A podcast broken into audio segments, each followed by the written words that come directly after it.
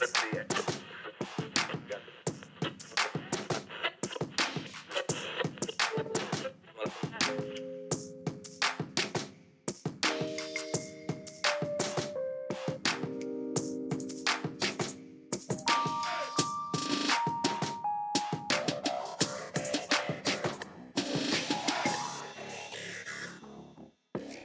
Bonjour et bonjour et bienvenue dans ce nouvel épisode de Recosic. On va vous parler de musique et Ouais, c'est ce qu'on fait. Et on va vous faire découvrir ou redécouvrir. Et quand je dis on, c'est moi Arnaud et mon partenaire dans le crime.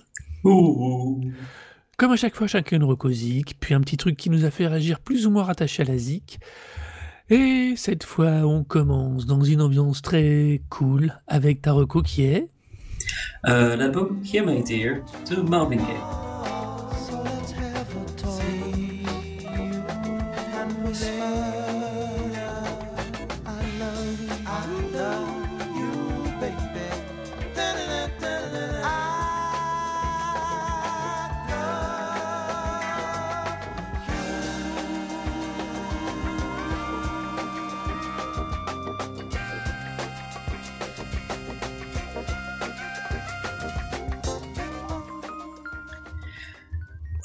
Déjà, ça fait longtemps que je voudrais parler de, cet album, puisque, en fait, hein, quand euh, j'ai commencé à écouter le podcast de Open Mike Eagle, c'était il y a un paquet de temps. Euh, podcast avait, vous parle, dont on vous parle régulièrement. Exactement. Il avait, quand il avait interviewé euh, le producteur Prince Paul, en fait, il avait mentionné, en fait, dans la conversation, ils ont mentionné cet album de Marvin Gaye, My Idea, et ils en ont parlé comme étant un album aigre disant et en, rigolant en même temps, dans le sens où, voilà, pour dire à quel point c'était Et je me suis dit, genre, je connaissais très peu Marvin Gaye, la je l'avais écouté vite fait euh, quelques morceaux, bah, l'album euh, What's Going On, je l'avais déjà écouté, mais euh, bah, je connaissais pratiquement rien. Du coup, ça m'a intrigué, puisque l'image que je m'étais fait de Marvin Gaye à l'époque, c'était bah, d'un musicien quand même assez romantique, assez engagé, mais pas nécessairement d'un type qui avait des, chansons euh, euh, aigres. Et donc, du coup, je suis allé écouter cet album et euh, rien que pour à la lecture de, de, certains des noms de morceaux, ça m'a interpellé parce que un morceau qui s'appelle When Did You Stop Loving Me? When Did I Stop Loving You? Ça tranche un peu avec euh, l'atmosphère et l'image romantique de Marvin Gaye. Euh, le meilleur exemple à quel point euh, l'album tranche, c'est aussi le, morceau You Can Leave, but it's mm-hmm. going to cost you. donc tu peux, tu peux partir, mais ça va te coûter très cher.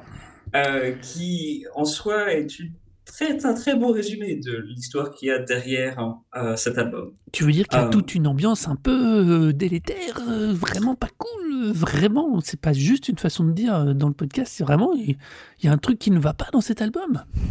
je dirais pas que c'est forcément quelque chose qui va pas, mais en tout cas, c'est clair et net que pour la vie de personne de Marvin Gaye, à l'époque, justement, les choses n'allaient pas bien. Alors, justement, pour parler un peu de cet album, je voudrais d'abord revenir un petit peu sur la vie, la carrière de Marvin Gaye, parce que je pense que ça, aide à bien comprendre en fait le, le, disque en lui-même.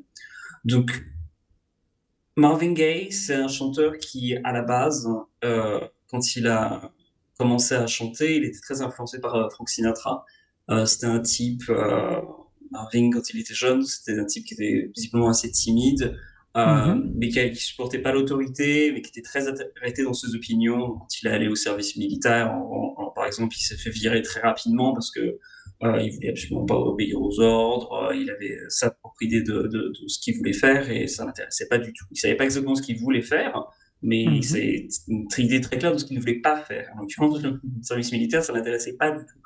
Euh, donc progressivement, après avoir euh, appris à chanter euh, au sein de, l'église en fait qui était tenue par son père, parce que son père était pasteur, euh, il va commencer à chanter et apprendre à chanter, et il va commencer à rejoindre différents groupes et apprendre le, métier en fait. ce qui va l'amener au sein de différentes formations, dont une qui s'appelle The Moon Glow, qui, a, qui aura accueilli pas mal de, chanteurs différents, mais dont Marvin Gaye. C'était un, je crois un groupe de cinq chanteurs, euh, un, un dans l'eau, je crois que c'est la guitare, quelque chose comme ça. Enfin, ce, genre, ce genre de formation un peu soul, enfin soul de l'époque. Et euh, le, ce groupe, en fait, va être décisif pour lui, puisque dans les années 50, 1959, il va faire la, avec ce groupe la rencontre de Berry Gordy. Euh, Berry Gordy, c'est le fondateur de Tamla Records, qui va ensuite devenir Motown Records. Donc Motown Records, c'est vraiment un des plus gros labels dans l'histoire de la musique soul. C'est un label qui va amener euh, la musique soul vers une certaine identité. Euh, donc par exemple les Supremes euh, vont être un des gros un, des gros succès de, Motown, mais c'est aussi une manière de composer. le les studios Motown en fait tout le monde composait un peu pour tout le monde. Marvin Gaye a composé des morceaux pour d'autres personnes, mais d'ailleurs il donnait un peu les crédits aux gens. Donc, du coup c'est un peu difficile de savoir exactement qu'est-ce qu'il a écrit ou pas. Marvin Gaye d'ailleurs était aussi batteur, jouait un petit peu de batterie. Euh, D'ailleurs, biographique que j'ai lu de, Marvin Gaye Trouble Man, et sur lequel euh, je, base pas mal de, mes informations ici. Euh, il est interviewé plusieurs personnes qui ont bossé avec Marvin Gaye à l'époque, qui, avec qui, euh, Marvin Gaye, qui Marvin Gaye a fait de la batterie. Et les types qui sont pas batteurs disent de Marvin Gaye, genre, ah, il était exceptionnel. Et de l'intervieweur, qui, écrit le bouquin, interviewé un batteur et le, batteur, en l'occurrence, qui est un batteur de studio, dit genre non, il était nul. Comme quoi, toujours les différences de, de, de, perspective entre les gens qui savent vraiment jouer d'un instrument et les gens qui savent pas vraiment en jouer. Bon, il devait se débrouiller correctement, mais toujours est-il que voilà, Marvin Gaye, à l'époque, euh, un, ça a été décisif pour lui, puisque ça l'a permis d'apprendre euh, la, la, production, l'écriture de morceaux pour d'autres personnes. Et puis surtout, euh, lors de sa rencontre euh, avec Berry Gordy, mm fait la rencontre de la sœur euh, de Berry Gordy, Anna. Anna Gordy. Anna, ouais, Anna Gordy. Avec qui il va commencer à sortir assez vite. donc il fait sa rencontre en 59, il commence un peu à sortir avec elle en 60 et ils se marieront en 1963. Anna Gordy, c'est une femme qui est beaucoup plus âgée que Marvin Gaye. Euh, je sais pas son âge exact, mais à l'époque de leur rencontre, elle, elle était née en 22. Ouais, donc elle, elle, était née en 22. Euh, dans, je me souviens d'un élément de. 59, du... ça lui fait 37 ans à l'époque. Ouais, 37 ans, et lui, il devait avoir la vingtaine, quelque chose comme ça, ou peut-être plus que ça. Donc il y a une grosse différence. Dans le bouquin, l'auteur euh, mentionne le fait qu'elle avait juste 7 ans de moins que la mère de, euh, de Marvin Gaye. Donc c'était une femme beaucoup plus âgée, beaucoup plus expérimentée, beaucoup plus puissante, puisque non seulement c'était la euh, sœur du, du, patron du label sur lequel Marvin Gaye était, quoi, mais aussi mhm. parce que c'était quelqu'un qui avait un caractère assez dominateur. Euh, visiblement, il y avait des, pas mal de violences domestiques à l'encontre de, de Marvin Gaye, en fait, euh, dans, dans leur couple, même avant leur mariage. Donc c'était un couple assez, assez problématique, mais qui quand même qui, a, qui, est resté très longtemps ensemble. Et euh, c'est une femme qui, par son caractère, par son influence et par sa peut-être son expérience ici, mhm. a fait en sorte de que Marvin Gaye se bouge. C'est-à-dire que la plupart des, vrais succès de Marvin Gaye, et je pense la, la plupart de, du fait qu'il réussit à avoir une carrière, en fait, tient en partie de, la présence de, sa, femme et euh, du fait que ce soit quelqu'un qui l'ait, l'ait bougé et motivé pour le dire, genre non, il faut que tu, tu, tu bouges, que Marvin Gaye n'est pas forcément une personne qui allait forcément aller de l'avant. Voilà, c'était un peu un type réservé qui, vous savez un petit peu pas trop ce qu'il voulait, mais qui savait ce qu'il voulait pas. Donc du coup, il n'était pas forcément euh, allé à s'imposer. Et euh, le fait d'être au sein de Motown et d'être dans une dynamique de couple pareil, ça va lui permettre en fait de, d'abord de développer son talent d'écriture, de son talent de musicien, son, sa propre voix, et puis euh, progressivement de s'imposer un peu plus, puisque euh, au départ, la plupart des gros succès de Marvin Gaye, même tous les gros succès de Marvin Gaye, en fait, simplement, ce sont des chansons d'amour. Le style de Motown. On est, on est, vraiment sur le soul lover de strict, le soul funk lover de Enfin, c'est une caricature jusqu'au début des années 70, quoi, presque par moment. Ouais, tout à fait, mais c'était le style Motown. C'était le style mm. Motown ne voulait pas faire de vagues, il voulait proposer une bande-son aux États-Unis qui puisse plaire qui puisse plaire à toutes les, toutes les personnes des États-Unis. Donc, alors que ben, il y avait les mouvements dits droits civiques à l'époque, le Motown était totalement en dehors de ça. Les artistes Motown étaient un petit peu avec tous. Voilà, il y avait voulu, on voulait un peu s'éloigner de tout ça pour pas faire de vagues, pas de politique, pas de politique. donc du coup, c'était c'était pas forcément quelque chose qui commençait à plaire à Marvin Gaye, puisque finalement, alors qu'il se cantonnait à faire beaucoup de choses, et puis bah, on le rappelle, hein, une de ses influences c'était Frank Sinatra, donc euh, c'était quand même une image assez, assez lisse aussi, euh, pour Sinatra. Ah et, euh, et malgré ça, en fait, hein, alors qu'il tourne un petit peu, fait un peu de concert, en fait, il va ben, se rendre bien compte qu'il y a un changement. les Beatles à l'époque déjà sont aussi sont un, grosse, euh, un énorme succès aux États-Unis. Les Beatles d'ailleurs mentionnent Marvin Gaye euh, comme étant euh, un des artistes les plus intéressants de chez Motown, puisque les Beatles étaient influencés par Motown aussi, par le, style de production Motown, l'écriture Motown. Et donc du coup, il y a cette, un petit peu cet échange entre ces deux cultures, un petit peu hippie, et puis bah, la culture soul et, nord-américaine de, de Marvin Gaye qui va aussi voir euh, le, le, message et l'image qui, est, est donnée par le festival de Woodstock, euh, tout ce qui s'y passe, mm-hmm. et commence en fait à vouloir euh, ben, s'impliquer, pas rester quelqu'un qui soit qui reste sur, le côté. Et donc du coup, il va progressivement un peu commencer un peu à s'imposer. Il va enregistrer le premier single What's Going On, et ce single, il tient énormément il va un peu l'imposer à Motown qui le sort. Et ensuite, ça va lui permettre de euh, mettre le, pied sur la table, pied de sur la table, et de dire genre non, cet album, je vais le composer moi-même. Je le compose moi-même, je le produis moi-même, j'ai l'expérience, je le fais. Oui, c'est 71, euh, c'est la bascule, c'est ça?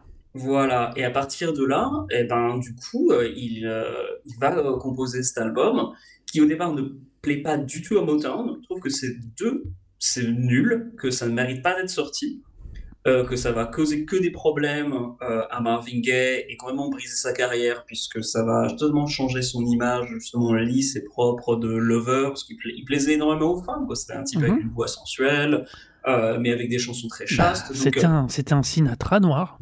Exactement. Et donc du coup il il va s'imposer grâce à sa femme qui va jouer de son influence à Motown pour permettre et faire en sorte que l'album What's Going On sorte. C'est-à-dire que l'album ne serait pas forcément sorti sans qu'elle impose et, pousse pour faire en sorte que le disque sorte. Et quand le disque sort... Attends, oui. une seconde, parce que je vais avoir un petit peu de bruit là, juste ma fille revient de son cours de danse, donc là, ça va juste faire du bruit d'arrière-plan. Euh, une seconde, tu veux te faire à manger ou pas là Ok, bon. Euh, du coup, vas-y. Donc, euh, l'album ressort avec le soutien de sa femme. Et quand le disque sort, c'est un énorme succès. C'est vraiment un, gros, gros succès pour Marvin Gaye. Euh, le, les, gens accueillent vraiment euh, ce, disque. Les, critiques sont dithyrambiques. Euh, les gens n'attendaient pas ça de sa part, mais du coup, accueillent ça avec, avec, avec plaisir. C'est un album exceptionnel qui, qui a vraiment une, un sens de la dramaturgie, qui est écrit de manière totalement différente, qui aborde des sujets qui n'étaient pas abordés à l'époque. Il parle d'écologie, euh, ce qui à l'époque, quand euh, le, morceau est sorti, euh, quelqu'un a dû expliquer au patron de Motown apparemment ce que ça voulait dire l'écologie. Et personne n'avait aucune idée de quoi ça parlait. Tous, ces, tous ces, sujets de préoccupation étaient vraiment totalement différents. Alors l'album, d'ailleurs, pour l'anecdote, a été écrit par un, type qui n'était pas parolier, mais que Marvin a contacté parce que c'était un type qui était, je sais pas comment dire, si je me souviens bien, le, l'auteur des paroles de What's Going On, c'est un, type qui avait un peu un rôle tellement annexe à, à, dans Motown. Il avait rien à faire avec la, musique. Mais comme Marvin Gaye en fait le connaissait et aimait discuter avec lui et parler de politique, euh, bah, il, et que le type écrivait de la poésie, donc du coup il l'a il a, il a pris avec lui, il dit je reviens, écoute on va on va faire l'album ensemble. Et, euh, et donc les, les, paroles ont vraiment enfin un texte politique très très fort. Ce qui ne va pas forcément durer pour euh, Marvin Gaye, puisque alors qu'un petit projet d'une véritable suite, un petit peu avec euh, What's Going On est évoqué, en fait, ça va totalement tomber à plat. Euh, et lui va euh, déjà commencer à prendre un physique de boxeur. Il va déjà le patron du label était était, boxeur lui aussi. Donc il prend un petit peu comme modèle, commence à, faire la, beaucoup de la culture physique, commence à, aussi à prendre beaucoup plus confiance en lui.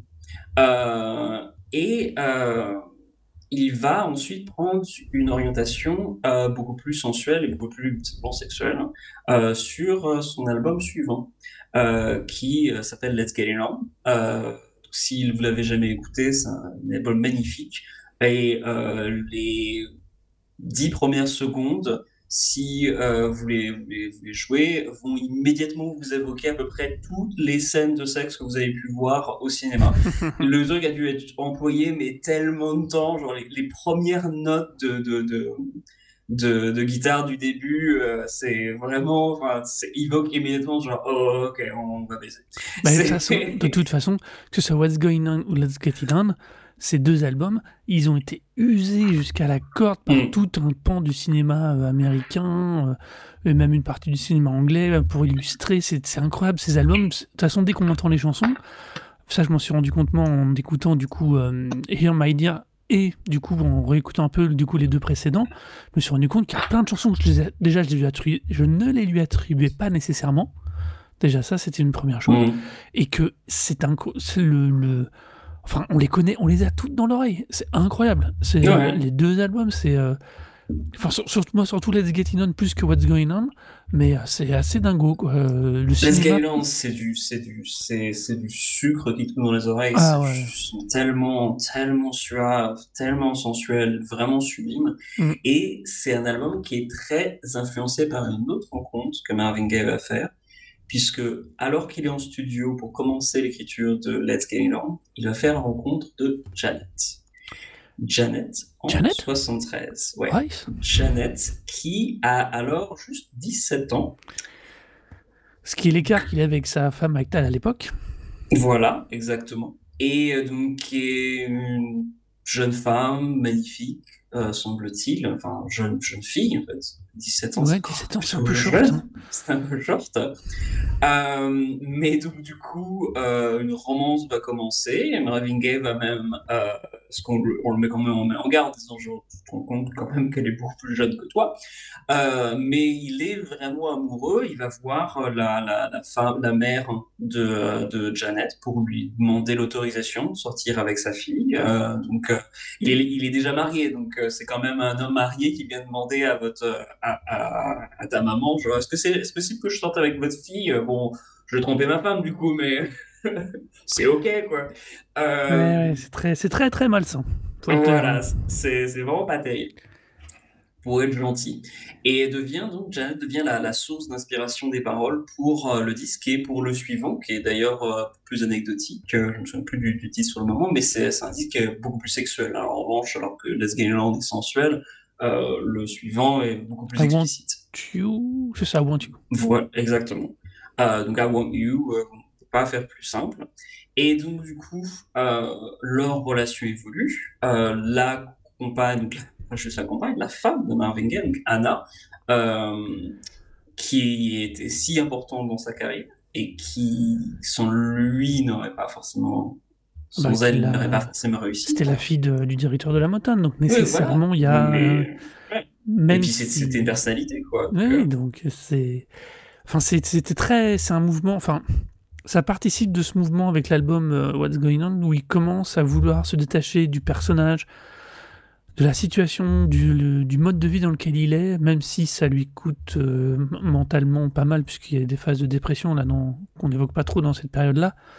Euh, c'est quand même finalement la rencontre de Janice Hunter, dit Janet, euh, et son divorce du coup avec Anna Gordy Gay, du coup qui nous amène à l'album dont nous parlons. Et on va dire, euh, c'est quand même toute une. En vérité, c'est un espèce de cheminement vers un changement, vers une métamorphose assez. on va dire logique quand on le regarde à posteriori, on la voit, on la voit s'amorcer, on la voit arriver jusqu'à Irma dire qui finalement clôture un peu tout ça et, euh, et va l'amener à plein d'autres choses dans sa vie. Pas, pas positif pour lui nécessairement, mais qui clôture vraiment une période. quoi. Bah, Sexual Healing, par exemple, et mm. après. Euh, donc, euh, il, a encore, il a eu encore une très belle carrière après. Mm-hmm. Mais c'est vrai que voilà, la, dépression de, de, Marvin Gaye est quand même assez présente. Euh, et puis voilà, sa, sa, recherche, ses relations avec son père, ce qui est encore, encore autre chose et qui malheureusement s'illustrera par, par, la suite par, euh, de manière assez, enfin, un peu plus tragique. Euh, on, en reparlera après peut-être, mais toujours est-il que la relation avec Janet va prendre de plus en plus d'ampleur. Euh, ils vont avoir ensemble un, deux enfants euh, à Slav avant même euh, que le divorce soit prononcé. donc Nona et Gay et Funky Christian Gay. Et comble de, de l'insulte pour Anna avant même que, tout, que les, les, les, enfants naissent. Euh, c'est qu'en 74, alors que Marvin Gaye euh, pousse un petit peu à, faire du concert et à sortir, il va faire un, album live, un long concert qui sera enregistré. Et en 74, il déclare devant tout un public, une salle comble, que euh, ce morceau-là est dédié à l'amour de sa vie, Janet. Euh, donc non seulement avant il y avait une relation et il y avait tromperie, mais en plus après ça devient un peu plus public. Oui, euh, tant que c'est sous le tapis, ça passe, mais il y a un moment. À la voilà. Honnêtement, je trouve que Anna Gordy a tenu le. Enfin, est restée d'une sobriété entre guillemets euh, jusqu'à un certain point. elle, a, elle a essayé en fait de. Les, les, négociations pour le divorce ont commencé bien avant mais euh, Marvin Gaye n'était pas du tout, du tout partant pour, euh, pour se bouger pour faire quoi que ce soit. Euh, il était, surtout, il voulait pas payer. Oui, euh, surtout ça, il voulait pas payer. Parce que, il, a, il, a, couru après la thune toute sa vie. Donc euh. Voilà, il courait après la thune, et puis de toute façon, sa logique, c'était aussi genre, de, de, dire à, son, enfin, à sa femme, et bientôt ex-femme, de dire genre, non, mais de toute façon, tu, tu vas jamais manquer de rien, t'as vu ta famille, t'as vu ce que t'as, tes ressources, ce qui était en soi pas faux, mais ce qui était totalement dégueulasse par rapport à leur relation. Quoi. Tout à fait, tout à fait. D'autant plus qu'ils avaient quand même élevé ensemble un, fils, euh, donc ça c'est encore une autre histoire. Mais euh, ils avaient quand même un, un, un enfant ensemble. Euh, et donc du coup, euh, il y avait quand même quelque chose. Voilà, il y avait, il y avait pas, voilà, il y avait une vraie relation. Il y avait un, enfant à qui il devait, dont il devait, il devait prendre soin et euh, dont il devait s'occuper. Et il n'était pas du tout partant pour pour payer. En revanche, il dépensait un peu son argent n'importe comment. Donc du coup, il y avait un peu des arguments juridiques de la part de, du côté de Anna Gordy, tu sais, genre, enfin, mmh. Anna Gay Gordy, en disant genre, non mais tu déconnes, t'as vu, t'as 14 bagnoles, Et je n'invente pas le nom, hein. c'est vraiment un, vrai chiffre. Il avait euh, à l'époque, en plus de différentes propriétés, il avait quand même 14 voitures. Donc euh, voilà, quoi. il n'était pas Oui, mais c'est pour me changer sur 15 jours, c'est normal. On ne sait jamais, voilà.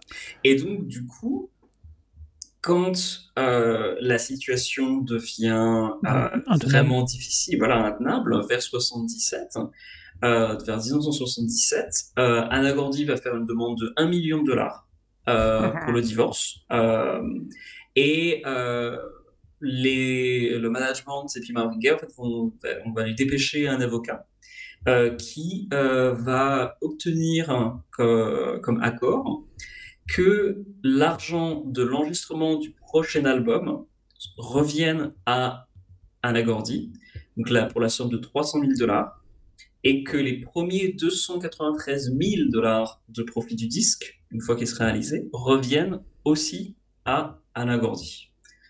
L'album n'est pas encore enregistré et Marvin Gaye va être obligé de rentrer au studio pour composer des morceaux qui n'ont pas encore été écrits pour son ex-femme. Cet accord est ouf, n'empêche. C'est ouf. Tout à fait d'accord, puisque ça explique totalement le titre de l'album et le contexte même d'enregistrement de l'album. C'est-à-dire que Here My Dear, ce n'est pas juste un album de divorce. C'est un solde de tout compte, on va dire. Exactement, c'est un album qui parle pas juste du divorce, c'est l'album qui va mettre un terme à la procédure juridique de divorce. Et euh, à partir de là, Marvin Gaye, quand il rentre en studio, commence à bosser en fait pour son ex-femme. Il le sait. Et donc, quand il commence à écrire ses morceaux, il écrit ses morceaux en connaissance de cause du fait que à la fin de la composition, le disque va être en quelque sorte pour elle. D'où le titre Here, my dear. Mhm. Voilà, ma chère. Puisque c'est un disque qu'une fois enregistré, une fois composé, une fois écrit totalement et produit par Marvin Gaye, absolument tout du début jusqu'à la fin est produit par Marvin Gaye, écrit par Marvin Gaye. Bah, c'est depuis, de toute façon, depuis What Is Go- What's Going On, il est euh, producteur, interprète et euh, auteur sur euh, la plupart de ses disques. Oui, voilà. C'est clairement lui qui a, qui a- qui a la Mhm. place. Et ce qui se passera à la fin de l'enregistrement de ce disque, c'est que l'ex-femme, donc Anna Gordy, sera appelée pour qu'elle puisse écouter le disque. Marvin Gaye sera présent, mais pas dans la pièce. Il sera, je crois, à l'étage dans le studio. Elle arrive dans la pièce du studio sans rien dire, écoutera l'album du début jusqu'à la fin, partira sans trop rien dire, puis déclarera à la presse qu'elle avait l'intention de foutre un procès à Marvin Gaye de 5 millions de dollars pour euh, intenter, pour euh, simplement violer sa vie privée. Atteinte à la librairie. Euh, atteinte à la vie privée, oui. Euh, procès qui n'arrivera pas. Euh, et non, elle, avait, elle avait aucun. Alors, là, pour le coup, c'est une menace, mais elle avait aucun intérêt à le faire. Voilà, elle, avait, elle était juste à ce point-là remontée. Et on peut la comprendre, puisque le disque, donc, est vraiment tout sur le point de vue de Marvin Gaye. C'est vraiment un disque qui est uniquement écrit sur le point de vue euh, de,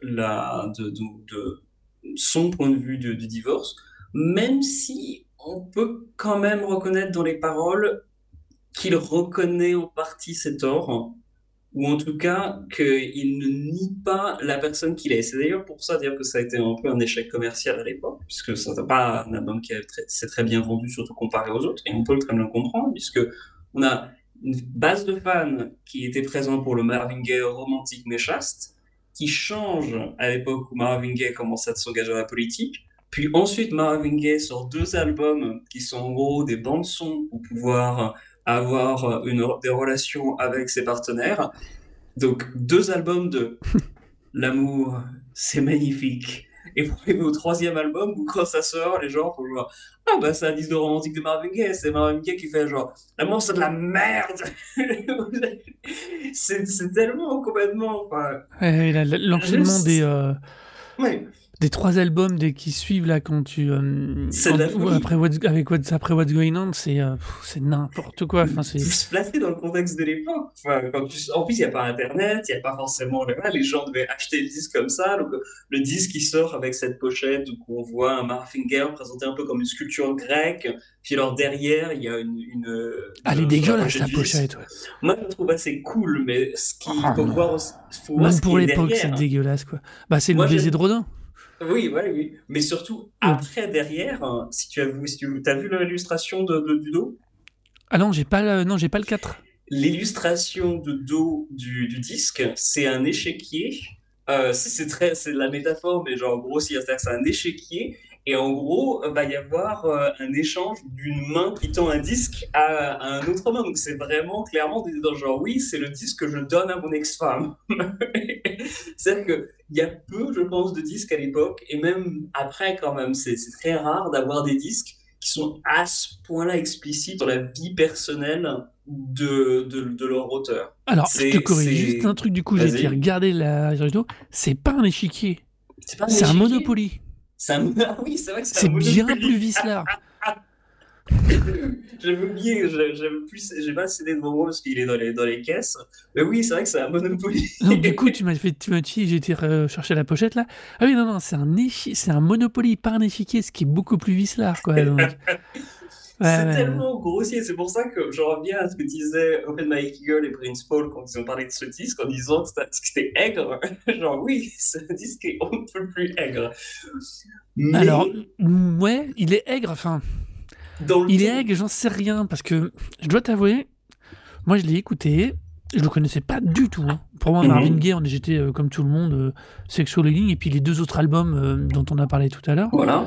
euh, au final c'était ça, et celui-là était, alors, au zéro chance qu'il passe dans mes radars, déjà que cette partie de la soul, c'était, je suis pas trop soul, je suis plutôt, enfin, ça dépend vraiment laquelle, mais c'est... euh, Mais là, celui-ci, j'ai écouté, j'ai fait. Déjà, moi, je trouve que musicalement, je comprends qu'il n'ait pas marché. Hein. Il est franchement moins bon. Hein.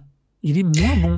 Il, est, moins, efficace. Il est moins efficace. Et puis, je sais pas s'il est aigre, mais on se fait chier, quoi. On se fait chier. Moi, je il dure 1h13, ouais. 1h15.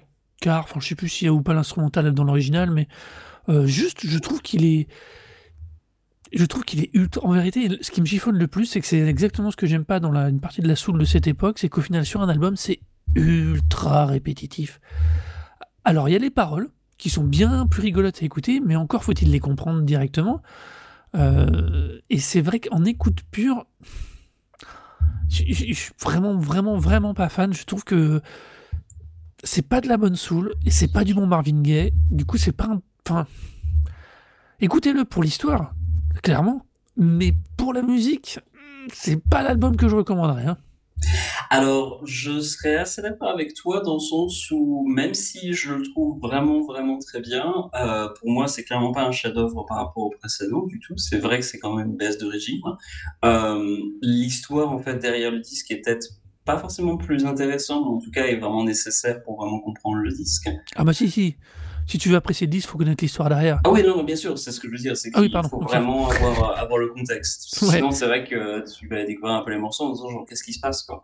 Mais parce que justement, il y a ce ton, parce que justement, il y a cette histoire derrière, ça rend les morceaux vraiment, vraiment particuliers et assez uniques. Je trouve pas que ce soit du tout le meilleur album, mais je pense que, et c'est pour ça que je voulais vraiment parler de disque pour parler de Marvin mhm. Gaye, parce que ça, pour moi, ça a été une merveilleuse porte d'entrée à l'univers de Marvin Gaye et la musique de Marvin Gaye parce que contrairement à des disques qui sont, comme tu dis, surannés, on va tout le temps dire, en dire du bien, et donc du coup, quand tu arrives sur un disque qui est au ce point-là usé par des critiques positives, moi, en ce qui me concerne, c'est difficile de, de, me faire vraiment une opinion dessus, parce que du coup, euh, bah, tu sais plus très vraiment comment positionner, puisque tout le monde te force un petit peu à positionner sur le fait que c'est un chef-d'œuvre.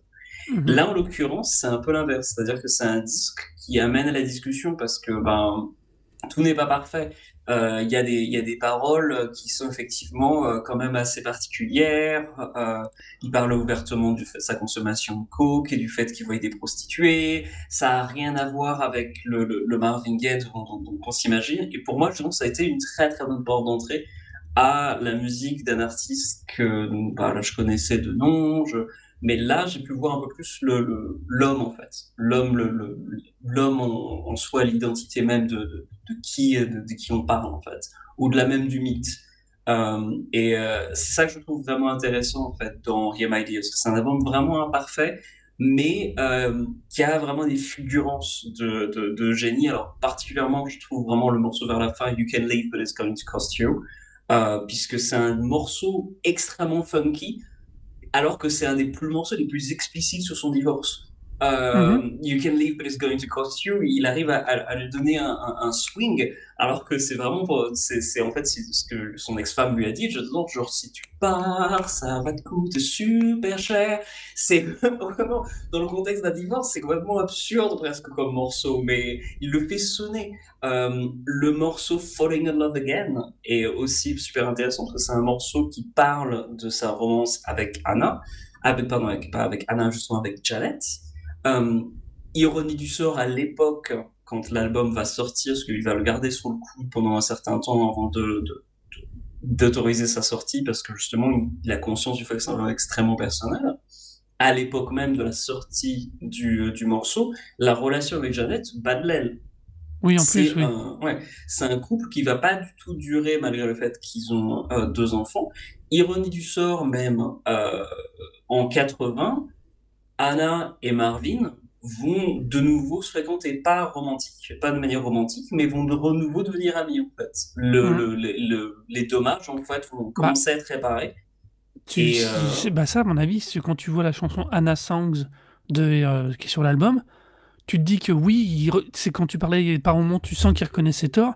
Là, c'est marrant parce que tu peux le prendre soit comme une espèce de euh, de, provocation à deux balles, soit comme, comme dire euh, bah, je me souviens quand même de bonnes choses qu'on faisait. Bien euh, sûr. Euh, Tout à fait. Mais parce qu'il il, il, parle d'elle, il dit que c'est la chanson d'Anna, elle prend son bain au milieu du lait, dans ses draps de satin. Enfin, je peux lui rester long, je peux rigoler et, discuter avec toi. Embrasse-moi, Anna, ma chère Anna. Tu vois, il, il y a des trucs dans les paroles. euh, tu te dis soit il se fout de sa gueule, soit il dit quand même que il, il y a des choses qu'il il oublie pas les bonnes choses. Et, Ouais. et je pense qu'on est plus sur cet axe-là du par rapport au personnage, mais bon, c'est reste. euh, pourquoi pas quoi ça reste- Ouais. Mais ça me surprend pas plus qu'avec euh, Janet au final, où qu'il a connu très très jeune, qu'il a eu, qui, comme je dis, on est comme il était en train de changer. Je, me, je ne sais pas à quel point il a pas utilisé, même inconsciemment, Janet comme une porte de sortie. Tout à fait. Ah, mais tout à fait. Pour moi, c'est clair et je pense que même, alors, pour l'anecdote d'ailleurs, euh, même peut-être pas plus pour, tant que ça pour l'anecdote, mais pour les gens qui sont vraiment intéressés par le sujet, Marvin Gaye étant euh, la personne et euh, le, mythe euh, qui est- qu'il est, beaucoup de gens ont écrit des autobiographies. Donc Anna a son autobiographie, Janet a son autobiographie. Il y a même un de ses, euh, un de ses gardes du corps qui a édité une, une autobiographie de sa vie avec Marvin Gaye et de ses relations dans le milieu et tout. Euh, et sans surprise, bien sûr, le patron de Motown a aussi parlé, écrit sa, sa- son, son autobiographie. Donc, de Pas cette histoire. Ouais, tout à fait. Bah, tu m'étonnes. Et puis surtout, je pense qu'il voulait surtout écrire son, son histoire et, faire en sorte que sa version des faits soit, soit conservée. Et en l'occurrence, pour toute cette période-là, il y a énormément de choses. Enfin, les, perspectives ont été vraiment enregistrées. Quoi. Ils ont tous été euh, à raconter leur, leur, propre manière de voir le- les événements. Et, euh, et donc, du coup, on peut retracer quand même, je pense, beaucoup de choses. Alors, malheureusement, j'ai pas pu lire tous ces bouquins.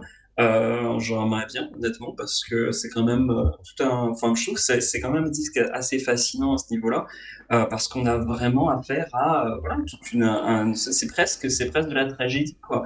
C'est presque de la tragédie grecque parce Ouais. que ouais, Ah bah, De toute façon, ces- à partir de de What is Going On, la vie de Marvin Gaye devient une tragédie grecque entre ses dépressions, ses, en- pas, ses envies de pas produire, les gens qui sortent des choses à son nom mais sans lui dire, sa Ouais. vie perso qui devient un bordel sans nom, et, jusqu'à son décès. quoi. Donc, Bah, euh, voilà, son, son euh, addiction. flingué par son père, ses addictions. Voilà, euh, c'est c'est ça que je voulais ah, c'est, euh, c'est, Ah. c'est, c'est, c'est un. Ce qui est marrant, c'est que c'est pas son dernier album officiel. Non, du tout. Il y en a plusieurs après. Pas mal. mais je trouve qu'au final, c'est assez paradoxalement, quand on remet tout ça en perspective, je trouve que c'est son, je dirais pas dernier vrai album, mais pas loin. Tu vois, le... c'est peut-être un peu raccourci, mais euh, parce que Midnight Love, pour moi, il est, enfin, c'est chiant aussi, mais pas pour les mêmes raisons. Ouais. Euh, J'ai pas trop parcouru euh, la, la, toute la, mais la euh, discographie après. c'est vrai que, euh, bah non, même en vérité, oui, euh, oui, pour moi, c'est son dernier. Il en fait que deux derrière finalement, parce qu'il meurt, il meurt en 81 ou 2, je sais plus. Il se fait, son père le flingue quand déjà? J'ai oublié, oublié. C'est 83. alors, euh, c'est son père le flingue, c'est censé être tranquille. Ça a été jugé comme étant un accident. Après, euh, Ah c'est non non non, c'est alors justement, il euh, ce qui, les événements euh, racontés par euh, en tout cas par les bah, du coup la, la mère et et le père quand après l'intervention de la police, c'est que Marvin Gaye, qui vivait donc avec ses, ses parents en ce moment, était retour de nouveau avec ses parents, Mhm. puisqu'il souffrait de, de crise de paranoïa, qui était due en partie par euh, à ses différentes addictions. Euh, c'était un type, c'est quand même un type qui ça commençait un petit peu à prendre de l'héroïne à une période, qui prenait de la coke. Donc, euh, ouais, beaucoup, beaucoup de choses. Euh, et son père, en fait, ne supportait pas. C'est ce que beaucoup, beaucoup de gens qui étaient autour de, de lui témoignent. Le, père ne supportait pas, en fait, le succès de Marvin Gaye. Le père avait eu une position de pouvoir à une période de sa vie en tant que pasteur. Et euh, Bah, ont- perdu. Apparemment, ils ont une, toujours, toujours, toujours ils ont une relation ultra conflictuelle. Mais euh, C'est c'est ce qui est raconté par, euh, par tous les, les, les proches. Ouais. C'était extrêmement conflictuel, mais rien, rien que du fait de la perte de statut, du fait que du coup son fils soit après le, bah, la personne qui a amené euh, le- l'argent à la maison, quoi. Euh, c'était euh, c'était un, un énorme source de, de, de problème pour le, pour le père, une énorme source de frustration. Mais l'arme que le père a, uti- a utilisée lors du conflit qui a amené ensuite la mort de Marvin Gaye avait été achetée par Marvin Gaye et parce offert à que- son père. a offert à son père parce qu'il avait peur et il voulait que le père ait quelque chose pour euh, se protéger. Ouais, non, mais il y a tellement de trucs. euh, mais Ouais. pour en revenir, il a quand même le père appelé des coupables pour homicide volontaire. hein. Ouais, donc tu vois, c'est pas a- accidentel. Ouais. Il a donc été condamné et mis en liberté surveillée, puisque de toute façon il plaidait coupable donc aux États-Unis et vu les circonstances, il n'a pas fait de tôle. Euh, mais euh, c'est. euh, Enfin, faut- même si je pense que leur relation était extrêmement complexe, faut quand même imaginer euh, père pasteur qui tue son fils, quel que soit le conflit que tu avais, ça devait pas être simple dans la fin de sa vie euh, pour cet homme. hein. Surtout qu'à la minute même euh, où Marvin, donc où, à la fin des funérailles, euh, sa femme se barre quoi. Euh, elle reste pas avec le père quoi, donc euh, Mhm. ce qui, ce qui prouve que ça détruit quelque chose en ouais, lui, autour de lui, euh, ouais. ça devait être assez complexe. Mais euh, Ouais, les, les personnes Et donc- les proches du père, ils sont allés voir le, le voir d'ailleurs après, quand il était en maison de retraite, disaient que voilà, c'était un homme totalement détruit aussi. Voilà. Non, non, mais c'est.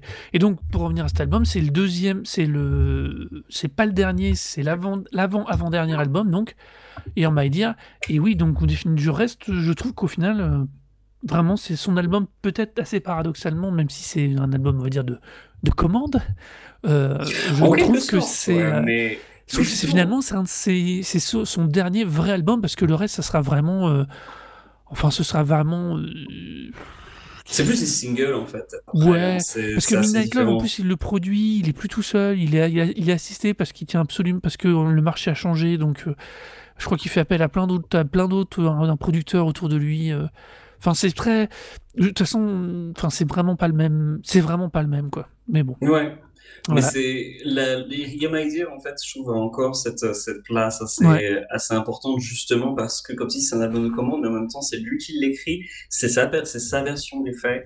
Et euh, c'est cette, cette, d'introspection, c'est vraiment plus un disque qu'il a écrit pratiquement tout seul, puisque pour le coup, il a amené par la suite des musiciens au studio, euh, mais euh, il leur donnait de, il leur expliquait exactement ce qu'il que- qu'ils jouent. Donc euh, même si les types venaient, c'était des musiciens extérieurs, c'était tout le temps écrit par, par Marvin Gaye. Donc il a vraiment près voulu, il, il disait même à son, à son biographe offici- officiel que au moment de l'enregistrer, il a songé pendant l'espace d'un instant faire un disque un petit peu n'importe comment, juste histoire que voilà qu'on en finisse.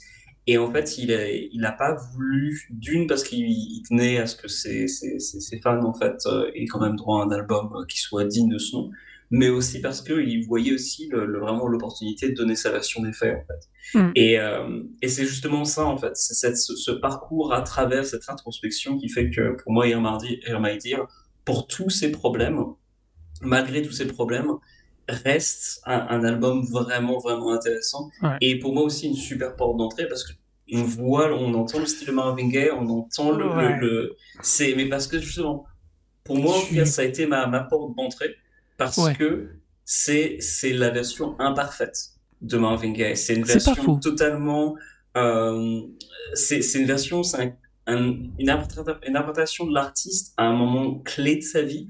Et euh, en soi, c'est ça qui fait aussi cet album exceptionnel parce que ça, ça réussit à capturer et à encapsuler euh, toutes les émotions euh, contradictoires. C'est d'ailleurs ce que j'avais oublié de dire sur le morceau Falling in Love Again, c'est que tu sens, même quand c'est le morceau, le morceau censé le plus romantique, tu sens le fait que tu as l'impression que c'est, ça va, il le sait que ça va mal finir. Mhm. Qu'il y, a- il y a un côté très enfin, romantique, mais en même temps qui regarde déjà vers le passé, en fait. Euh, c'est vraiment, enfin, c'est un album très triste, c'est un album très, très aigre, euh, avec des moments, euh, il y, a, il y a certaines lignes de texte que je trouve vraiment totalement absurdes, mais en même temps, c'est ça qui fait, je trouve, le, tout le charme et de la richesse de, la richesse de ce disque. Et c'est surtout pour ça que je voulais en parler, parce que, voilà, pour parler Marvin Gaye, autant parler de quelque chose qui amène à plus de conflits, en fait. Et en l'occurrence, c'est vraiment l'album du conflit. Ouais. Et pour l'anecdote, hein, ça nous a permis, hein, dans nos échanges aussi à nous, on va vous donner un peu d'off, de découvrir le Divorce Core, c'est ça? Voilà. Cette Alors, le- espèce de d'énorme boîte qui depuis 20 ans accumule des albums de gens très variés qui sont des albums écrits ou post-divorce ou pour un divorce ou la suite d'artistes très très très très très très très variés. Voilà. Jetez un œil là-dessus. C'est une liste assez euh, hétéroclite d'albums tout autres qui le sont souvent tout autant. Euh, c'est euh, comment dire ça? C'est vous voulez vous taper un coup de déprime, écoutez ça parce que des fois c'est le pire de vos meilleurs artistes. Voilà. Mais c'est euh, le divorce core quoi. Je savais même pas c'est toi qui avais trouvé l'appellation et j'ai trouvé ça assez c'est c'est vraiment une idée très très anglo-saxonne de regrouper tout ça. Euh, c'est enfin, bizarre quoi. Ouais, et ça, ça tient en fait en partie justement l'un des premiers albums de Divorce Core et justement Here My Dear. C'est-à-dire que c'est un de ces moments où un artiste va vraiment parler de sa, de sa vie personnelle. Mm-hmm. Et, euh, et, et, en fait en parler d'une manière beaucoup plus très explicite, mais aussi d'une manière très négative en disant genre oh, voilà c'est la merde en ce moment et euh, c'est quand même très particulier donc du coup l'article que j'avais réussi à trouver de Esquire parle de l'album Hurt and Bones de Paul Simon où il parle en partie de son, son divorce, mais après il y a aussi euh, Bruce Springsteen, Tunnel of Love en 87, où il parle aussi de son, son, divorce. Ce que je trouve aussi particulier, c'est qu'après la tournée, non seulement c'est un album qui est enregistré avec le E Street Band, mais en plus son groupe se sépare après la tournée. Enfin, c'est la déchéance. Mais alors, l'article est intéressant, ceci dit. Il y a beaucoup plus de disques de divorce core, en tout cas de morceaux de divorce core euh, qui n'existent, puisque un des morceaux de Divorce Core dont j'ai découvert l'existence, en tout cas j'ai découvert que c'était un morceau de Divorce Core, c'est un morceau qui, pour moi, euh, bientôt quarantenaire, et pour toi aussi, je pense que tu, tu le connais, c'est le morceau Senza una de Zucchero qui a été un gros succès euh, dans les années 80 quand euh, il a été réenregistré avec, euh, je crois, bah, justement Paul Simon, Paul Young, pardon, Paul, Paul Young, Paul Young, Paul différent, Un, différent Paul, Paul Young, donc qui a fait donc une version anglo-italienne de ce de ce hit de, de Zucchero, et en l'occurrence Senza Udandona est un morceau de Divorce Corps puisque c'est un morceau non seulement qui a été écrit et inspiré par hein, le, justement le divorce à venir de Zucchero, et parce que non seulement aussi il le mentionne explicitement, avec une, en partie plusieurs lignes de texte, dont une que je trouve absolument parfaite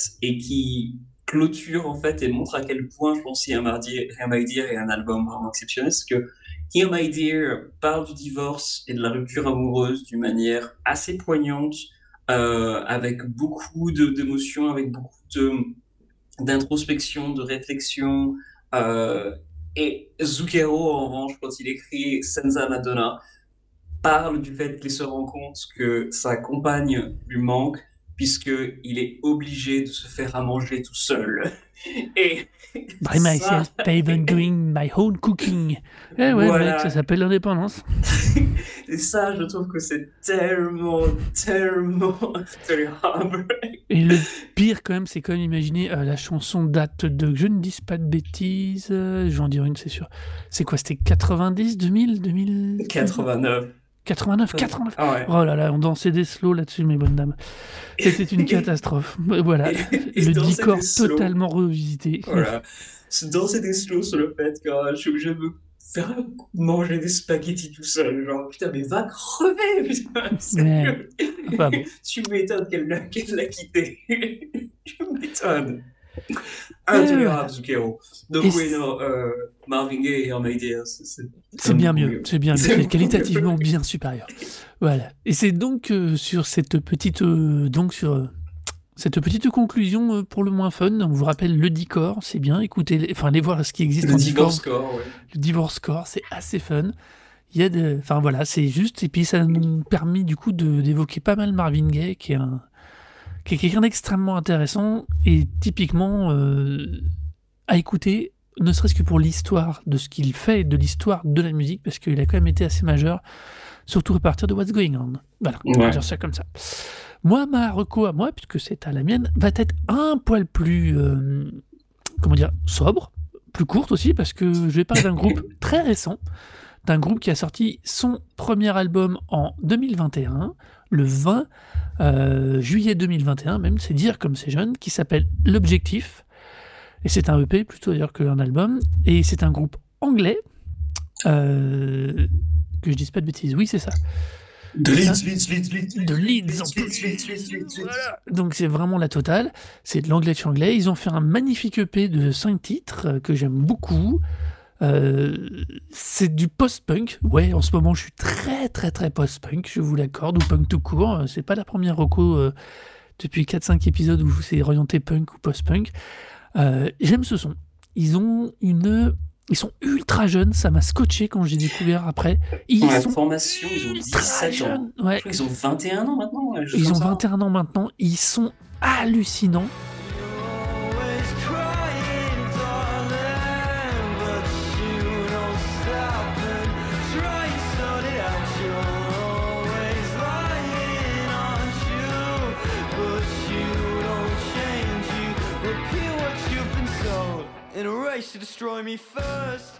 Euh, ils ont commencé à travailler leur son alors, ensemble alors qu'ils avaient 13 ans. Ils sont le, le son a une maturité, c'est euh, Mm. c'est incroyable. Euh, j'adore, j'adore, j'adore, j'adore vraiment. Euh, j'adore parce qu'en plus ils mixent une tonalité euh, noisy de, ce- de la partie noisy que moi j'aime. euh, avec un chant qui est pourtant super euh, limpide, super écoutable, mais avec des accentuations au bon moment. Enfin, c'est vraiment du post-punk dans le sens où euh, ils ont une qualité, une richesse d'écriture, un discours qui est, euh, enfin, qui est top, quoi. C'est... Et puis ils sont jeunes, bordel. C'est de la jeune musique. C'est, vraiment ultra intéressant. Ils intègrent euh, toute une partie du jazz et du funk qui crée, crée vraiment. Enfin, moi, j'ai j'ai- Il n'y a pas de. L'objectif, déjà, c'est des Anglais qui se donnent un nom français, donc C'est que c'est surprenant. hein. c'est déjà, pour moi, c'était déjà. C'est pour ça que quand j'ai découvert, je me suis dit, tiens, un petit groupe français, Oh, j'ai vu ce nom au départ, je me suis dit, genre mince, on va faire un disque de post-rock français, merde. voilà. Et Euh, genre, non, non. euh, c'est. et ben voilà. Ils sont super costauds et surtout, surtout, ils m'ont permis de me renvoyer à deux, trois groupes que j'avais, qui m'étaient déjà plus ou moins tombés dans l'oreille depuis deux ans, euh, qui s'appellent Black Country New Road ou euh, Dry Cleaning. Euh, pareil du post-punk, dont pas du tout les mêmes styles, mais avec la même, euh, cette même capacité de, de, mix, de création, de de- d'engagement aussi dans les textes dès le départ, sans, sans chercher euh, à se masquer. Donc vraiment, d'où le côté punk. Et, et ça, je trouve que ça fait une scène musicale. Il y a un espèce de petit mouvement post-punk ultra costaud en ce moment en Angleterre, de jeunes. C'est super intéressant et je trouve que vraiment, vraiment, c'est. euh, enfin, écoutez-les, quoi. C'est. euh, vous, vous passerez pas un mauvais moment. Vous serez Non, pas fan, super. mais euh, Driving Mind est le, l'un- le- le quatrième morceau du EP donc, qui est disponible sur Spotify est vraiment enfin moi c'est une tuerie le cinématique et Driving Mind c'est les deux que je préfère c'est il y a une capacité d'ambiance tout en étant pas chiant pas euh, de pas tomber dans certains travers de du, du punk euh, insupportable inécoutable parce qu'ils hurlent enfin parce qu'ils même ou des fois ils sont trop euh, trop dans leur truc il y a une il y a une richesse et une ouverture, c'est super intéressant, c'est super Non, les, les intéressant. rythmiques sont, sont super cool. Il y a un truc très dansant en fait dans ce qu'ils font, euh, qui, est, qui est vraiment très très bien fait. Alors que il y a un petit côté limite un peu goth en fait dans leur dans, dans les mélodies. C'est euh, c'est vraiment super bien foutu. C'est les, Ouais. les morceaux sont tous très très bien écrits. Et puis bah voilà, c'est aussi super anglais hein, là, pour le coup. euh, et malgré leur, leur, leur petit nom français là, c'est euh, c'est très très très très anglais. Euh, je, je disais Leeds Leeds Leeds Leeds Leeds parce que voilà c'est de Leeds mais euh, c'est on, on sent bien le côté nordique, l'accent euh, qui fait aussi beaucoup le charme d'ailleurs dans, dans le groupe de post-punk anglais. Moi, ma petite préférence, un groupe qui s'appelle High Vis, euh, Mhm. donc High H I G H et Vis V I S. euh, qui eux sont londoniens jusqu'au voilà euh, jusqu'au bout des ongles. C'est un accent cockney à fond sur euh, dans sur toutes les paroles. Et ils sont plus âgés parce que c'est des c'est des, des, mecs de la scène hardcore en fait qui font maintenant du euh, du, du post-punk. Donc euh, tu sens que voilà c'est c'est que des quarantenaires qui qui qui jouent qui jouent la guitare. Mais euh, mais c'est très très très cool aussi. Ouais, tu vois, je trouve qu'ils euh, sont ouais. bien plus bien plus héritiers et bien plus intéressants comme héritiers de, des Qs ou de My Bloody Valentine. Ils sont bien, ils- c'est eux, eux là, je vois une lignée, une lignée, tu vois derrière, mais une lignée Bah, le- positive, pas le des post-punk, héritiers à la con. ouais, le post-punk c'est euh, encore Ouais. avant ça hein. c'est les c'est euh, bah, Public Oui. Image Limited euh, Non, non, mais c'est pas ça, c'est de- plus dans la lignée euh, sonore, tu sais, dans la construction, l'évolution du son. Je trouve qu'ils sont Mm. vraiment. il y a une continuité là. Là, il y a un renouveau, il y a un renouveau et une continuité. Et euh, enfin, moi, je vraiment, j'ai été scotché de. Enfin, putain, ils ont 20 ans quoi. Il a tout pété. Ouais, c'est super hallucinant la richesse très, de prod très quoi. Mm. Et ils ont, ils ont pas, en plus ils sont pas chez un gros, euh, sur un gros label, ils sont sur les Cheese Club là. euh, qui certes accompagne bien ses artistes, mais c'est pas un label qui a les moyens de sortir des prods, des producteurs, machin. Donc le son, c'est le leur et c'est eux qui le produisent de cette manière-là. Donc c'est super intéressant, quoi. C'est super intéressant. Non, non, c'est vraiment un, très bel, un très bel objet et, euh, et ouais, pour un 5 titres, il fonctionne très très bien. Autant, franchement, moi, je, j'avais, j'ai abordé truc parce que totalement, enfin, sans rien connaître du tout, parce que, bah voilà, hein, je, je connais, j'avais jamais entendu parler euh, de, du tout de ce groupe et, euh, et euh, franchement, ça, ça fonctionne super bien, quoi. Ah ouais, ça fait partie de ces trucs. quoi. En même temps, Leeds, il y a une bonne scène musicale. hein. C'est une, c'est, c'est une ville, c'est une petite ville où il y a beaucoup, enfin, petite ville, pas si petite quand même que ça. Mais euh, c'est quand même une, ville avec, euh, avec une véritable identité musicale.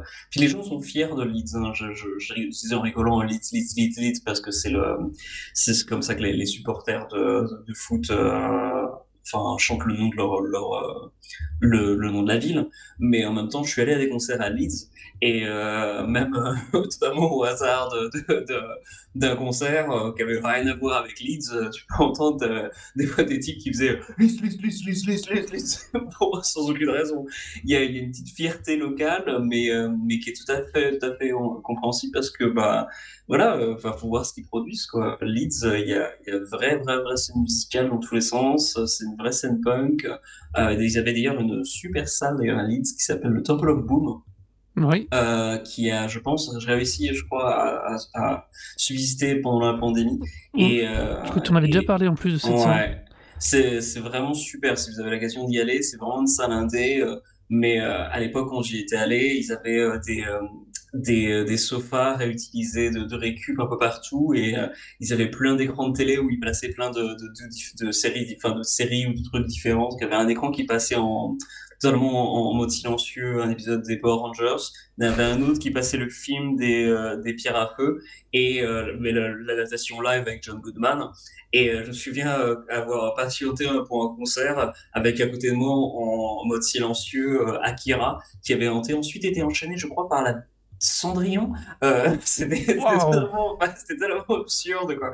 Euh, tout était tout s'enchaînait de manière complètement complètement dingo, mais ça donnait une atmosphère vraiment super, vraiment particulière, unique et euh, c'est enfin pour moi ça, ça donne une bonne idée de de, de, de, de Leeds en lui-même. C'est vraiment une ville qui paye pas de mine, mais qui a qui a une identité, une, atmosphère et, euh, et une richesse euh, vraiment, unique. Donc, euh, l'objectif et, le, post-punk d'Angleterre, je vous encourage vraiment aussi à, découvrir. C'est une super découverte. Ouais, non, mais c'est. Je, je trouve que c'est un.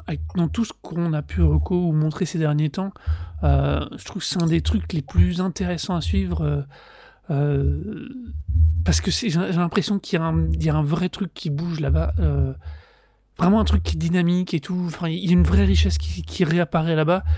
Euh, on est loin de. Et qui, et qui vraiment n'est pas ou un ressucé, qui est vraiment comme une espèce de vraie continuité. Là, là je, comme je disais, je vois vraiment une continuité avec euh, d'autres choses dont on a déjà parlé, qu'on a déjà Mm. évoquées, ou qui nous servent, nous, de référence, parce qu'en bande de vieux cons.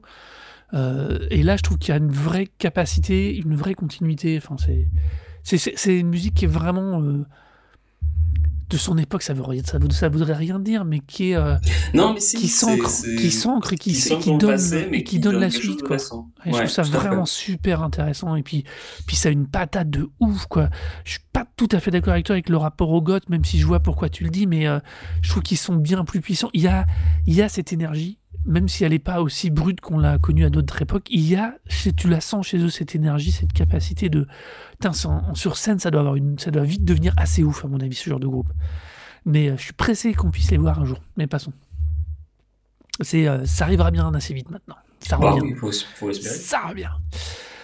Voilà, donc c'était Marocco, c'est donc euh, le EP de l'objectif I Have It Your Way. Euh, je suis même pas sûr que je l'avais dit en entier depuis le début. Non, je pense pas non plus. ouais. Voilà, donc euh, maintenant c'est fait Have It Your Way de l'objectif. Euh, euh, on va passer au petit truc en plus. Toi et moi, nous sommes partis sur des choses très gaies en plus. C'est bien pour finir cet épisode. Vas-y. Alors, moi, mon truc en plus, malheureusement, c'est c'est un décès. C'est le décès du réalisateur et musicien Melvin Van Peebles. Melvin Peebles, donc, c'est le réalisateur d'un film euh, essentiel puisque c'est le film qui a, qui a inspiré toute la, ce qu'on appelait la Black Exploitation. Euh, son film, c'était Sweet Back Badass Song, qu'il a réalisé en les 70. et qui a inspiré après par la suite ben, Shaft et tout ce qui a pu s'en suivre. Mais euh, c'est aussi un musicien puisque il avait bien avant l'éclosion du rap euh, enregistré du spoken word un peu à la même époque que Mhm. les, les Lost Poets. Euh, donc euh, les Lost Poets, c'est c'était le groupe où il y avait Scott Heron. Et euh, c'est voilà, des, des- des éléments essentiels dans l'ADN de, de construction du, du rap. Mais euh, Melvin Peebles, c'était un type qui était encore actif euh, musicalement, euh, puisqu'il avait fait aussi récemment, en 2014, un album avec euh, un groupe londonien qui s'appelle The Heliocentric, et il avait fait une collaboration avec eux. Mais aussi, et c'est pour ça que j'en parle, parce que c'est le, Twitter en fait de Madlib qui l'a qui l'a qui l'a souligné, puisque c'était entre guillemets le, le membre non officiel, le troisième membre non officiel de son projet Quasimoto. Alors Quasimoto, c'est un un personnage qui a été créé par Madlib, le producteur de, de rap Madlib, qui, quand il voulait rapper, en fait, euh, avait décidé d'utiliser un pitch, en fait, sur, son, sur sa voix et donc de créer une espèce de petit personnage qui, euh, Mhm. qui rappait à sa place.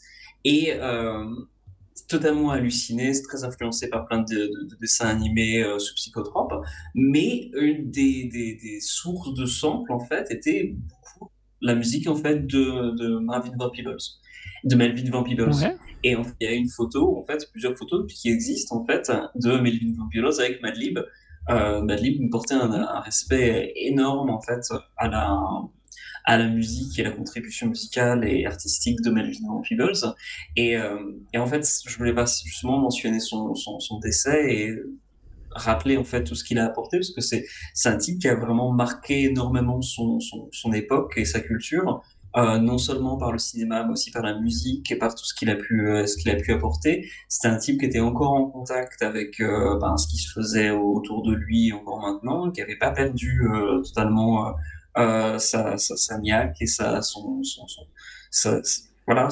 créativité et bah, c'est toujours une perte de, de plus avoir ce, ce réalisateur et musicien ouais, qui, qui on doit beaucoup de choses. Ouais. Et surtout, ne le confondez pas avec Mario Van Peebles, doit être son fils, Qui- c'est pas le même son- niveau. Qui est son fils, oui, et qui euh, en revanche a fait beaucoup, beaucoup de, de, de films de série B, euh, série Z. euh, je me souviens bien sur M6 à l'époque, ils avaient passé au moins, je trouve qu'il a au moins un film de loup-garou. Euh, Oh là là, tu te lances pas là-dedans parce qu'il a vraiment une filmographie qui aussi le, qui, qui démarre plutôt propre, mais euh, qui vire tout de suite très très vite au vraiment vraiment n'importe quoi. Puis il a eu une, pas mal une petite carrière télé, il apparaissait régulièrement, il a eu, une- il a eu son show à lui. Euh, D'accord, ok, ça je savais pas. euh, voilà, il a eu son Sonny Spoon qui est une série télé, je sais pas combien de saisons elle a fait ce truc. Ah, il était dans Sonny Spoon. Bah, c'était lui, chose, Spoon, c'était lui l'acteur principal.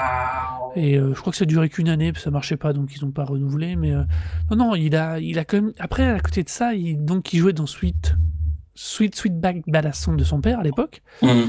Il était pas vieux. Euh, il fait un, il y a un petit rôle dans Cotton Club de Coppola. De temps en temps, il réapparaît dans New Jack City. Tu vois, il a des éclipses, euh, La Revanche de Jesse Lee, euh, qui est lui d'ailleurs, qui est un de ses pas trop mauvais films. Mais à côté de ça, il te fait euh, Exterminator 2, il te fait Ouais. Highlander 3. euh, Ça, dans 3, c'est chaud. euh, si tu veux, il fait euh, Full Eclipse, c'est celui-là dont tu parlais avec les. euh, Voilà, Full Eclipse. Enfin, voilà. je veux dire, c'est le guerrier d'acier de M6. de Norberto Barba, enfin, de Los Locos, enfin, c'est pas la peine. Il a une filmo qui est, euh, qui est incompréhensible, mais au moins, par contre, il l'a jamais, il l'a jamais renié, lui, tu vois, il a toujours assumé tout ce qu'il a fait, tout. mais bon. Ouais, voilà, il a l'air bon. de, de kiffer, bah, tant mieux, quoi. Ça, c'est le fils. Nous, on parlait du père, Melvin Van Peebles, Voilà. et de son décès, qui fait, bah, ça fait encore un grand euh, de d'une certaine époque, euh, qui disparaît. En même temps, il est arrivé à un âge où c'est malheureusement des choses qui arrivent. Oui, en soi, c'était pas, c'est pas choquant. C'est pas le, le- enfin, c'est Ouais. pas la, la, la surprise, c'est pas la- l'information qui a surpris tout le monde. Voilà, et bah, dans le même genre, moi, mon truc en plus, c'est aussi un truc où- qui surprend pas totalement, hum, complètement. C'est le fait que Phil Collins, qui avait décidé de remonter sur scène avec Genesis, de relancer. euh, alors, nom, c'est une Genesis euh, Back- Bill Back ou je sais pas quoi. Il relance une tournée normalement. Euh, Mais ils avaient, relancé une tournée en fait avant le Covid. Juste au et puis, début, bah, oui. ils avaient du tout décalé et là ils sont en train de, de la faire. Oui, ils sont en train de le remonter, mais sauf que là, il a annoncé que ce n'est plus lui qui tiendra la batterie parce qu'il n'y arrive plus physiquement. Alors, il va continuer de chanter, mais il sera assis sur un fauteuil sur scène. Il y a deux, trois images des, euh, des- du- de la première tournée aux États-Unis en Bah, 2018 en Angleterre aussi. en. Angleterre, où c'est quand même assez étrange parce que. euh, je sais pas, ça fait assez étrange, je trouve, de le voir lui assis parce que. euh, Enfin, c'est marrant. Ça fait pas pareil. Et c'est plus lui qui fera la batterie, donc c'est son fils. son Nick. fils. Mais, euh, mais je trouve que du coup, là, il y a un côté. Enfin, c'est très très étrange. hein. Je trouve qu'il y a un truc un peu malsain au final, qui continue à monter sur scène, à rester sur scène. euh, Je sais pas, c'est très j'ai- Son, pour son avoir, état de santé est vachement pour- inquiétant. ouais. Ouais, pour avoir vu un concert de BB King euh, il y, a, il y a quelques années euh, en vidéo, le mec avec ses deux béquilles sur scène, il avait son ampli qui était posé au milieu dans l'axe, il s'assoit dessus, il branche sa gratte et il se met à jouer. Quand BB King se mettait à jouer, déjà tu, il y avait un truc de ouf qui se passait, tu oubliais euh, qui il arrivait, qu'il a l'âge qu'il avait, qu'il était arrivé en béquille, c'était toute l'énergie était là. Je suis pas sûr que Phil Collins avec ça, ça fasse le même effet, que ça ait la même énergie parce que c'est quand même une musique de. En plus, c'est le Genesis des années 80-90, donc c'est plus. Enfin, c'est très différent. C'est plus pop. quoi. C'est. Voilà, donc je, je, je, je trouve ça. euh, Je suis triste pour Phil Collins, Je mais je trouve ça très. Limite malsain quand même pour l'histoire parce que c'est. Enfin, je sais pas. Je, je trouve pas ça bien. est- et je l'ai vu, en fait, euh, vite fait un clip, en fait, de son intervention à un morning show anglais, puisque du coup, euh, bah, il a fait, ils ont fait la tournée en Angleterre aussi, et, euh, et c'est vrai que, voilà, c'est, choquant, en fait, en sachant même son âge, parce que du coup, on sent, enfin, l'impression que c'est quelqu'un qui vient, qui est en train de vivre un cancer, ou qui est sur le, la sortie d'un cancer, quoi. Mm. Déjà, en plus, avant même de faire la tournée, il devait enregistrer un album solo, et euh, je me souviens avoir vu une vidéo en fait où euh, il était euh, à dire genre non mais je vais me remettre à la batterie, je vais recommencer à jouer et j'avais trouvé ça très touchant quoi de me dire genre ben voilà malgré tout il, il a continué parce que c'était mine de rien c'est un excellent batteur Phil Collins c'était un, un batteur de batteur de génie c'est pas pour rien dire que son fils prend, prend la suite aussi c'est que je pense qu'il a Mhm. été assez aspiré par, par, par son paternel c'est quand même chanteur et batteur c'est pas rien et, euh, et là le, le voir en cet état-là enfin moi je dois avouer, hein, quand j'étais gamin, euh, un de mes premiers, euh, enfin pas disques, mais, mais albums que j'ai, qu'on m'a offert, c'était une cassette. Et c'était la première partie, en fait, d'un live de, Genesis, euh, qui s'appelait The Shorts, où il y avait, euh, du coup, ben, plein de hits de l'époque, comme, euh, Jesus Knows Me, euh, I Can Dance, euh, euh, Land, of Confusion du coup que j'ai réécouté et que je trouve toujours assez très très cool. Euh, mais c'est ça a vraiment marqué moi ma, jeunesse ces clips et, et tout ça et de le voir maintenant cet état là c'est effectivement c'est euh, je dirais pas que c'est forcément malsain mais j'ai l'impression que c'est vraiment enfin le la dernière tournée d'un musicien et d'un groupe de musiciens qui ont conscience qu'un de leurs membres ne sera plus là dans l'année prochaine.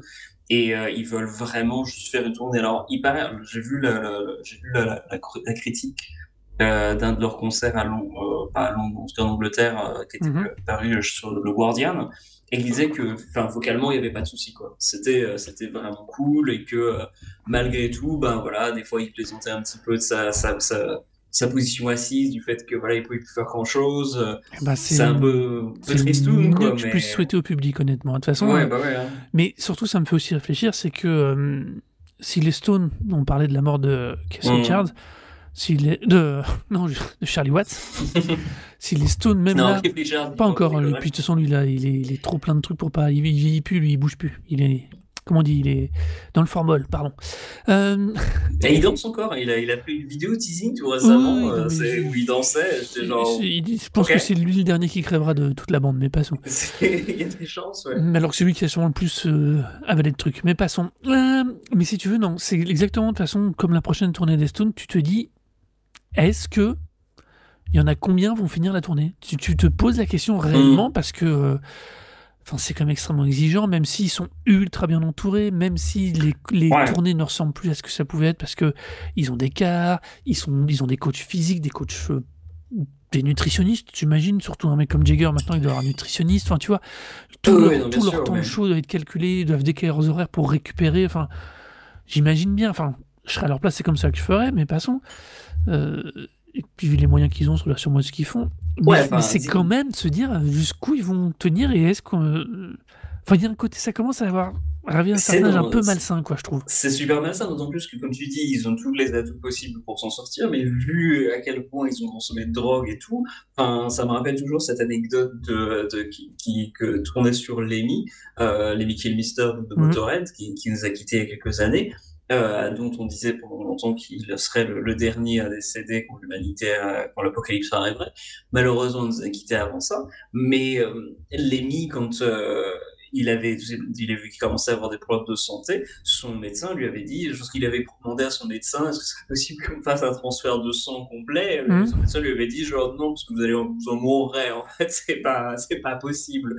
Et j'ai l'impression que les Stones, c'est ça, c'est qu'ils ont trouvé la technologie pour euh, changer l'intégralité, ils sont sous dialyse, euh, et, euh, C'est dans les années 80, il y avait cette c'est- rumeur comme quoi ils allaient régulièrement en Suisse se faire des transfusions, des trucs Ouais. comme ça. C'était. Mais à ce stade-là, enfin, quand, tu, quand tu parles de, de l'aide qu'il peut savoir en tournée, enfin, comme tu dis, au bout d'un moment, enfin, même si tu as, un nutritionniste et tout, enfin, manger du quinoa, ça t'empêche pas de canner, quoi, je suis désolé. Bah non, la fatigue après ça joue.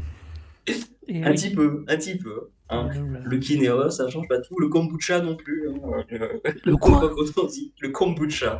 On n'a pas encore ça. kombucha. C'est c'est particulier le kombucha. Je- la dernière fois que j'en- ai, j'en ai goûté, ça avait un petit peu un goût de vinaigre quand même. Euh, la première gorgée, tu te dis bon, ok. Puis la deuxième, tu fais qu'est-ce que j'ai fait de ma vie? Euh, Je comprends pas. Mais bon, c'est un truc. Ça se vend dans les magasins ici à Amsterdam. J'en ai vu.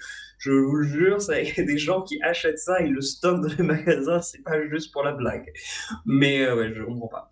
Mm. Mais toujours est-il que oui, c'est c'est vraiment. euh, il y, a des- y a des vraies questions quoi, derrière le fait Ouais. que les, les Stones Toto, d'autant plus qu'ils ont commencé déjà à faire des concerts euh, et que leur premier concert post-décès de leur batteur a été pour un hedge fund. Donc j'étais un petit peu genre, bon, j'attendais pas grand-chose des Stones, mais c'est bon, Ouais.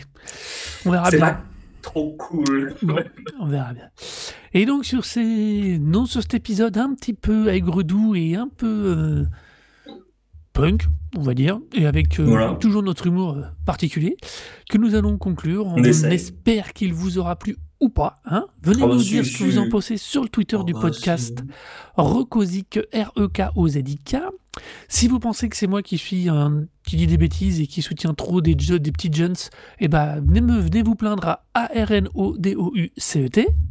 Et si vous, pour moi, vous pensez que euh, le divorce score, euh, c'est un truc que j'aurais jamais dû mentionner, et que ça vous a pourri votre vie et, et vous a fait, de, de- de- vous a rendu trop triste, vous pouvez venir me parler sur euh, donc, Ororo sur Twitter, euh, H-O-R-O-R-O, ou euh, lire et dire du mal de, des chroniques que j'écris sur dailyindistortion.com. Donc, euh, Non. où il y a plein de chroniques. Mais si, dites, dites du mal, dites à quel point c'est nul, enfin voilà quoi. Dites des trucs. Bref, toujours est-il que merci beaucoup de nous écouter, c'est quand même très gentil. Oui, on est très content. apparemment, les épisodes vous plaisent bien. On a trouvé notre rythme de croisière. Et, euh, donc, euh, c'est sur ces gentils mots. On vous dit ça se tasse un le Covid pour de bon cette fois ou pas. On verra bien. Faites attention, soyez espère. prudents. Profitez tant que vous pouvez. Faites-vous vacciner. Et à très vite. À bientôt, bisous